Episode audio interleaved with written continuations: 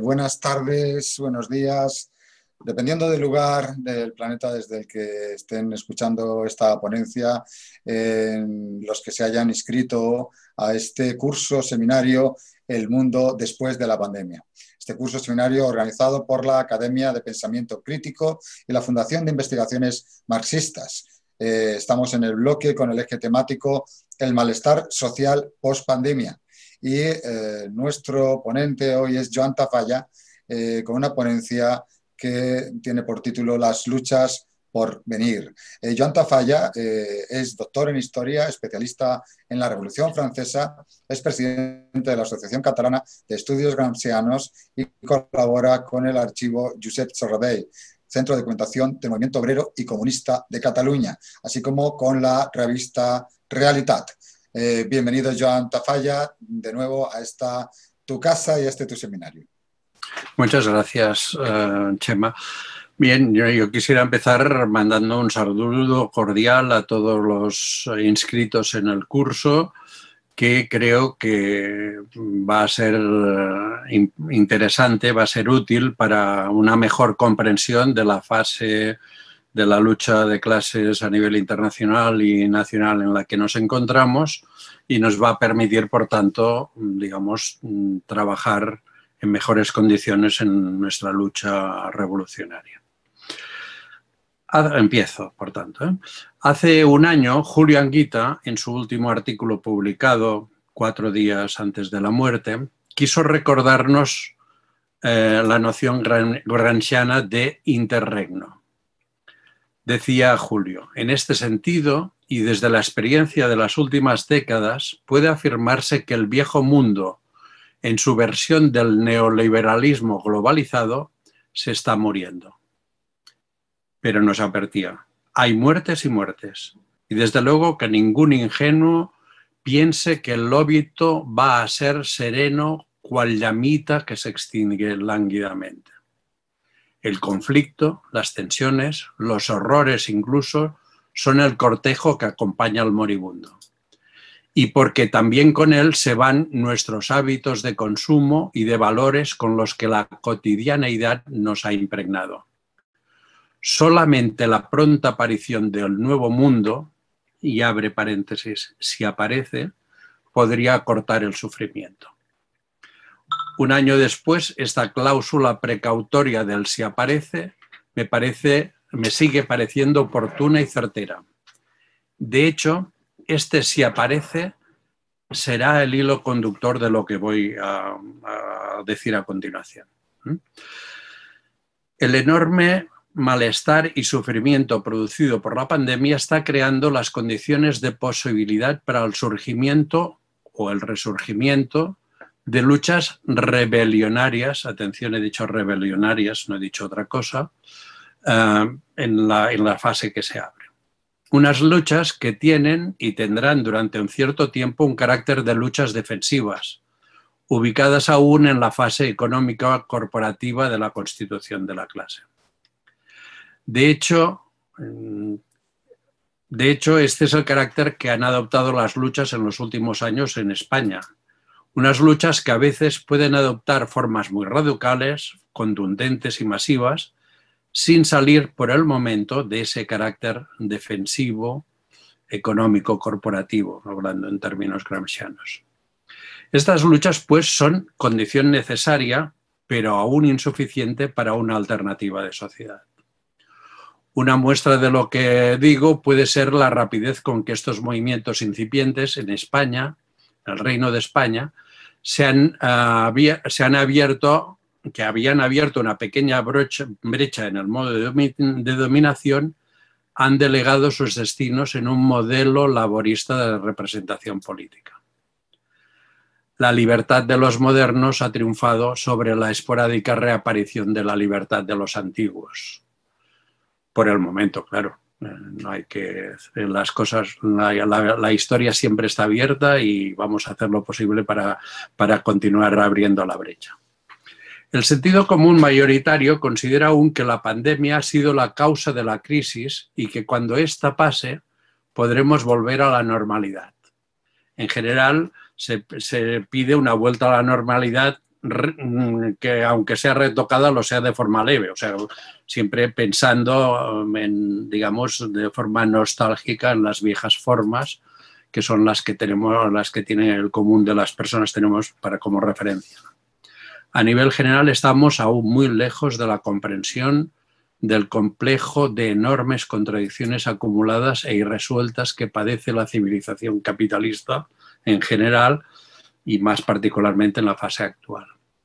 Como dijera Gramsci, el, error en que se cae a menudo en el análisis histórico consiste en no saber hallar la relación entre lo permanente y lo ocasional, incorriéndose así en la exposición de causas remotas como si fueran las inmediatas o en la afirmación de que las causas inmediatas son las únicas eficientes. Muchos autores coinciden en que estamos ante la crisis del capitalismo más profunda desde la crisis de los años 30 del siglo pasado. Por mi parte, creo mm, que es pronto para valorar en su conjunto el alcance, los contenidos y las perspectivas de la crisis estructural del capitalismo que estamos sufriendo. Espero que las intervenciones de los diversos compañeros de este curso internacional nos ayudarán a comprender mejor la complejidad de la situación.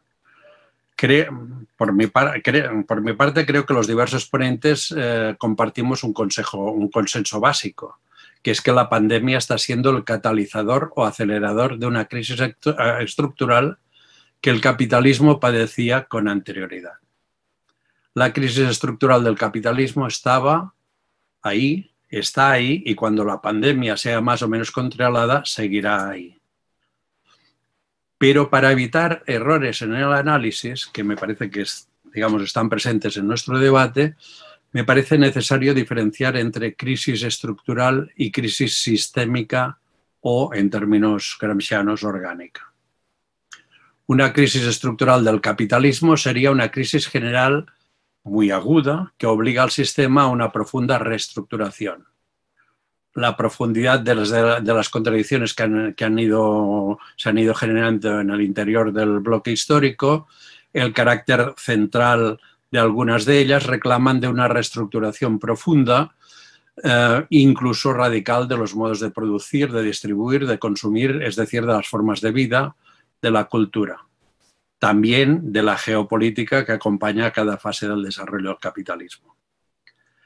Sin embargo, la ausencia de, digamos que crisis estructurales de estas desde 1780 algunos han contabilizado cuatro, otros contabilizan más. Yo no, soy un competente eh, a fondo en el tema, pero esta sería, estaríamos en ese orden de magnitud. Sin embargo, la ausencia de una crisis de hegemonía y el carácter aún embrionario de la voluntad nacional popular y de clase suficientemente autónoma hacen, en el seno de una crisis, de, una crisis estructural, hacen aún inviable la sustitución de un sistema social por otro de nuevo. Añadamos de nuevo, aún, aún. A diferencia de, las crisis, de estas crisis estructurales, las crisis sistémicas quizás serían asimilables a la categoría gramsciana de crisis orgánica. El conjunto de toda la civilización, de la cultura, entendida como modo de vida, de producción, de consumo, de distribución, de los valores sobre los que se sustenta todo el conjunto social, está agotado y reclama una transición radical a una nueva civilización. Reclama la sustitución del viejo orden por uno de nuevo. Pero para que esta crisis alcance la categoría orgánica, las clases subalternas deberán haber adquirido, fruto de la experiencia, no de la sustitución por parte de ninguna vanguardia externa que las ilumina, sino fruto de su experiencia masiva, de la experiencia de los millones, una capacidad de imaginar un mundo nuevo, es decir, un nuevo sentido común, una organización capilar y difusa en el conjunto de las estructuras sociales que las haga capaces de disputar el poder y la hegemonía en el conjunto de las relaciones sociales de producción, de cuidados y de consumo no solo en las esferas de la representación política o en la lucha entre discursos, sino en el conjunto de la entera sociedad. Solo si se disputa la hegemonía en el conjunto de las relaciones de producción, de consumo, eh, de vida y, de, cuidados, es posible entender, digamos, es posible pensar en, eh, en luchar por sustituir el viejo orden por el nuevo. La existencia de una capacidad tal transforma, transformará y ha transformado en ocasiones y transformará la crisis estructural en una crisis orgánica y si queremos llamarla así sistémica. En, la actualidad, en algunos países, la crisis estructural ha producido lo que Gramsci llamó una crisis de autoridad, que ha abierto diversas brechas en las formas estatal nacionales de dominación.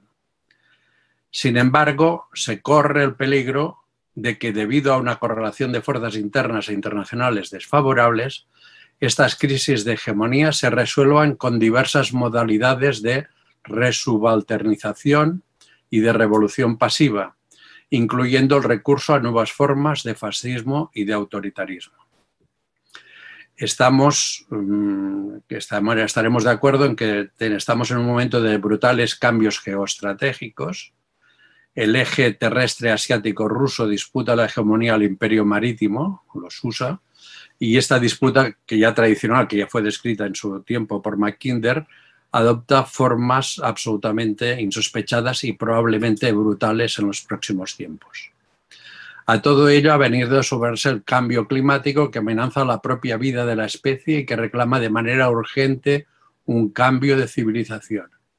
Una urgencia que no se acompasa con la ausencia del factor subjetivo, desde mi punto de vista, que debería estar movilizando a miles de millones de personas no a las vanguardias conscientes que mm, meritoriamente están movilizando y denunciando, sino a los millones de personas. De alguna manera, la respuesta mm, ante el cambio climático se, produce, se suele producir aún en la fase defensiva, cuando nos afecta a nosotros. Nos acordamos de Santa Bárbara cuando, cuando truena, cuando nos afecta directamente a nosotros, pero nos falta aún la visión global del problema.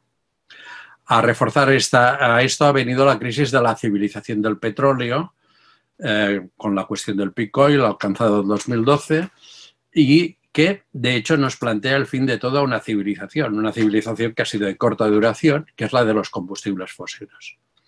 Un fin que no será ni súbito ni fácil y que afectará profundamente a nuestros usos y costumbres, y, eh, y, que nos sumerge en estos momentos en guerras, por las nuevas materias primas, por, los nuevos materiales que, con los que el capitalismo pretende sustituir eh, esta civilización.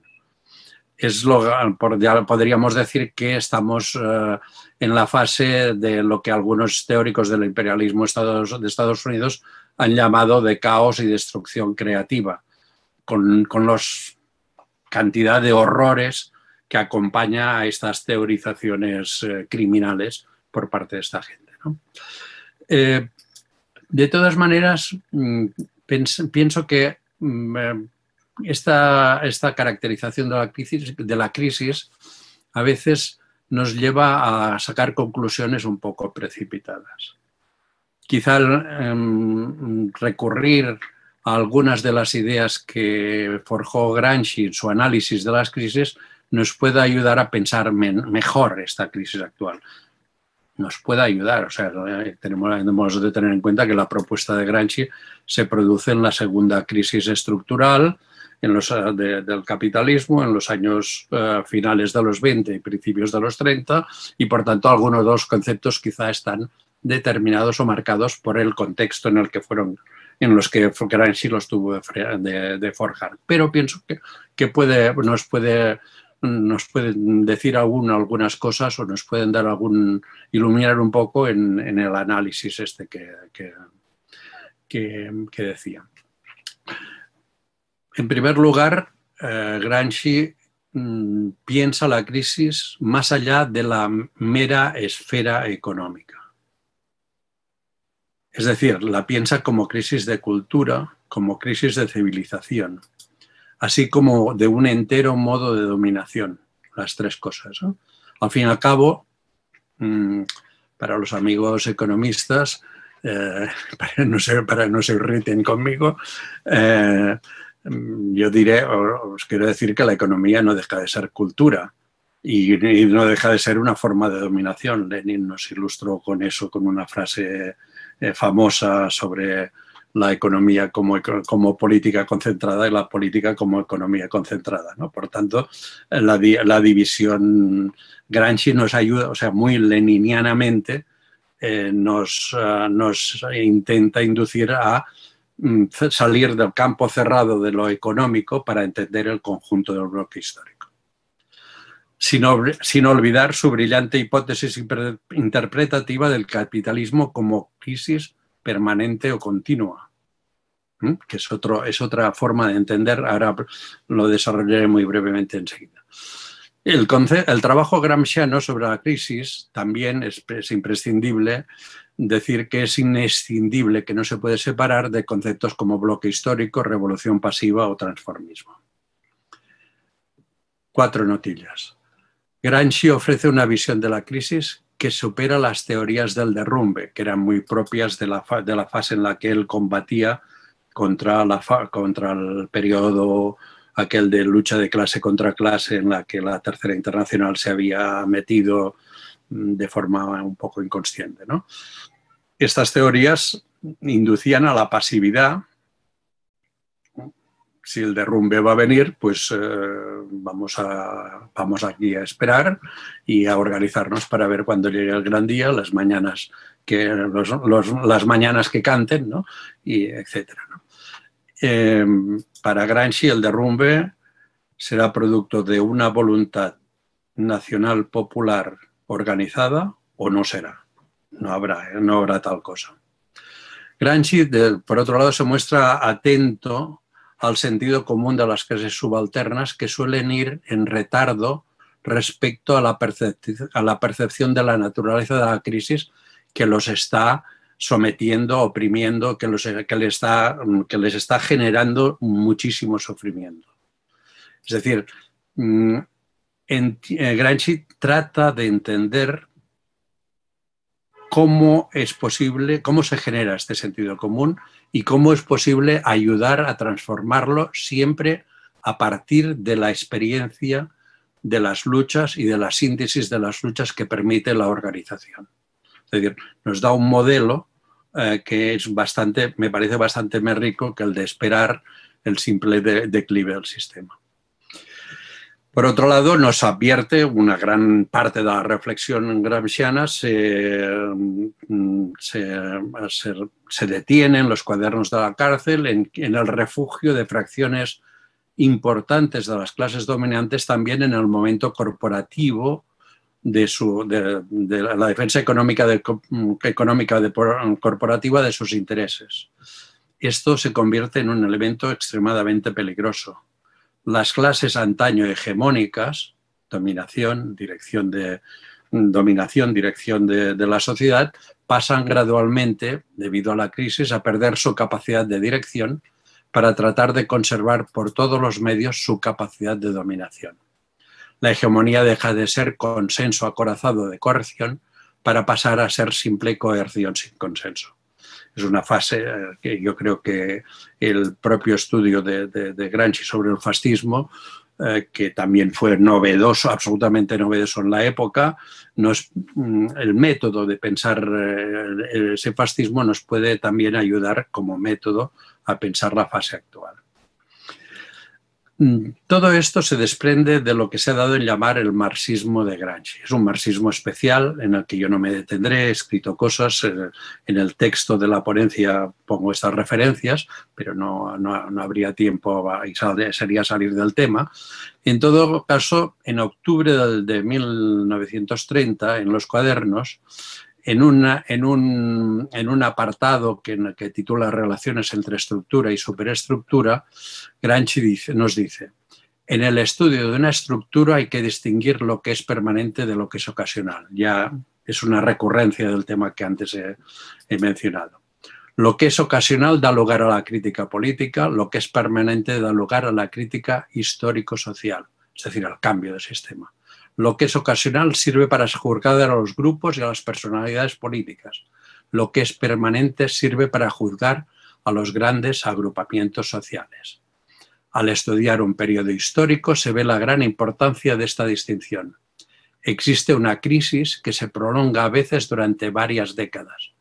Esto significa que en la estructura se han revelado contradicciones insuperables, que las fuerzas políticas que operan positivamente para la conservación de la propia estructura se esfuerzan, sin embargo, por aliviar dentro de ciertos límites. Estos esfuerzos incesantes y perseverantes forman el terreno de lo ocasional, sobre el que se organizan las fuerzas que tratan, entre comillas, de demostrar que existen ya las condiciones necesarias y suficientes para que determinadas tareas puedan y por tanto deban ser resueltas históricamente. Aquí estaría el núcleo de su concepto de bloque histórico y su forma de entender la larga la larga duración en el largo impulso de la Revolución Francesa en el siglo XIX. 1789-99, 1830, 1848, 1871, una, una larga duración que era producto de las contradicciones de fondo en el complejo que formaban la estructura y la superestructura en una determinada, determinada formación social, en este caso la francesa, es decir, en un bloque histórico. Una crisis permanente que duró hasta que la burguesía logró vencer definitivamente y consolidar su régimen en la Tercera República. Este análisis de larga duración, de la larga duración que nos llevaría, nos recuerda a veces eh, a los historiadores franceses de los anales, ¿no? de la longue durée, em, creo que nos ilustra bastante mejor que estos análisis más coyunturales en los que a veces la izquierda nos detenemos. Yo el primero para no para no eh, o sea, yo, soy, eh, yo no puedo tirar la primera piedra, digamos, ¿no? Porque muchas veces caemos todos en este tipo de, planteamientos. De ahí arranca ese, lo que ya mencionaba anteriormente, su, su interesante concepto de capitalismo como crisis permanente. ¿Hasta qué punto estos criterios metodológicos nos pueden ayudar a pensar esta relación entre las contradicciones sistémicas que se condensan en la crisis actual estructural que avancemos y la existencia concreta y real de una alternativa de sociedad? Si he tratado de recordarlos en estos pocos minutos es porque creo que sí, yo pienso que sí pueden ser, resultar útiles. Volviendo y para acabar a la metáfora, de, a del interregno mm, que, con la que he empezado esta, esta intervención, Gramsci concluye de la siguiente manera, más allá del, del conocido párrafo que se suele citar, unas líneas más abajo encontramos lo siguiente. El problema es este. Una ruptura tan grave entre masas populares e ideologías dominantes como la que tuvo lugar en la posguerra, está hablando de la posguerra mundial, de la, de la Primera Guerra Mundial, puede ser remediada, entre comillas, con el puro ejercicio de la fuerza que impide imponerse a las nuevas ideologías?